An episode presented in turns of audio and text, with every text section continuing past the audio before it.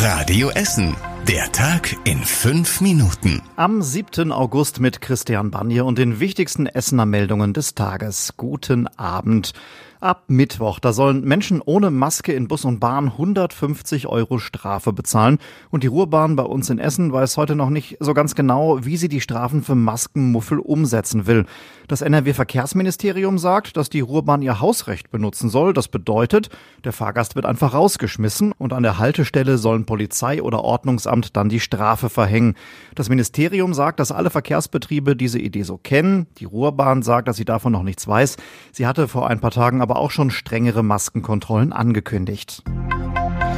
Die Kassenärztliche Vereinigung in Essen sieht keine Probleme bei der Verfügbarkeit von Corona-Tests. Radio Essen-Hörer hatten sich bei uns gemeldet, weil sie keinen Arzt für einen Test finden konnten. Sie hatten sich über Fehler auf einer Ärzteliste beschwert. Einige Ärzte standen da zwar drauf, wollten aber trotzdem keine Tests durchführen.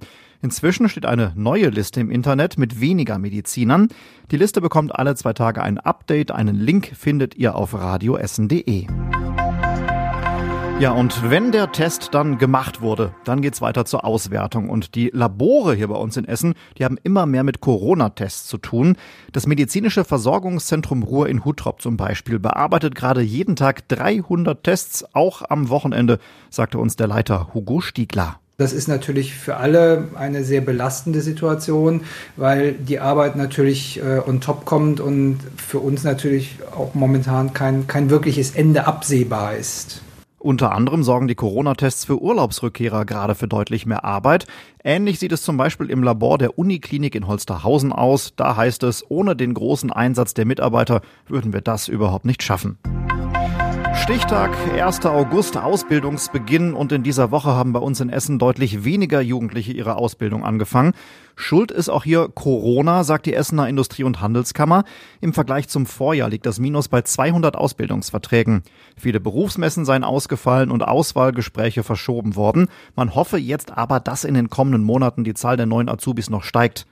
Bei uns in Essen, da bilden trotz der Corona-Krise viele Firmen weiter aus, auch in Branchen, die von der Krise stark getroffen wurden, wie zum Beispiel beim GOP-Varieté in der Innenstadt.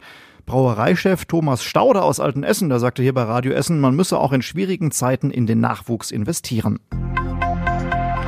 Die Stadt hat ein Schrotthaus in Altenessen geräumt. In dem Haus an der Karlstraße hatte es im Juli einen Wasserschaden gegeben. Danach hatten die Bewohner kein frisches Wasser mehr. Das Haus wurde für unbewohnbar erklärt. In dieser Woche ist die Frist zur Räumung abgelaufen. Zwei Familien mit Kindern mussten das Haus noch verlassen. Sie sind laut Stadt bei Freunden oder in Ersatzwohnungen untergekommen. Das Haus war vor drei Jahren schon einmal für unbewohnbar erklärt worden. Außerdem gab es Beschwerden über große Müllhaufen dort.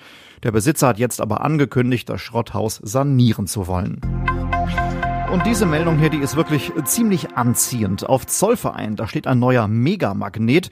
Es ist der stärkste Magnet im ganzen Ruhrgebiet, sagt die Uni Duisburg-Essen. Er gehört zu einem neuen MRT-Scanner. Der wiegt 20 Tonnen und musste mit einem Autokran in eine Halle auf Zollverein gehoben werden. Ja, dort wird schon seit vielen Jahren an der MRT-Technik geforscht. Es geht unter anderem darum, wie in der Röhre die besten Bilder entstehen. Der neue Scanner mit dem Megamagneten ist noch leistungsfähiger als der alte. Er wird jetzt erstmal angeschlossen und mit Kühlwasser versorgt. Ab Oktober soll er dann richtig arbeiten. In Borbeck und Schönebeck, da hatten viele Menschen heute länger keinen Strom. Gegen halb zehn ist er bei 1700 Menschen ausgefallen, unter anderem an der Frintropper Straße, der Borbecker Straße und der Straße Dreigabenfeld.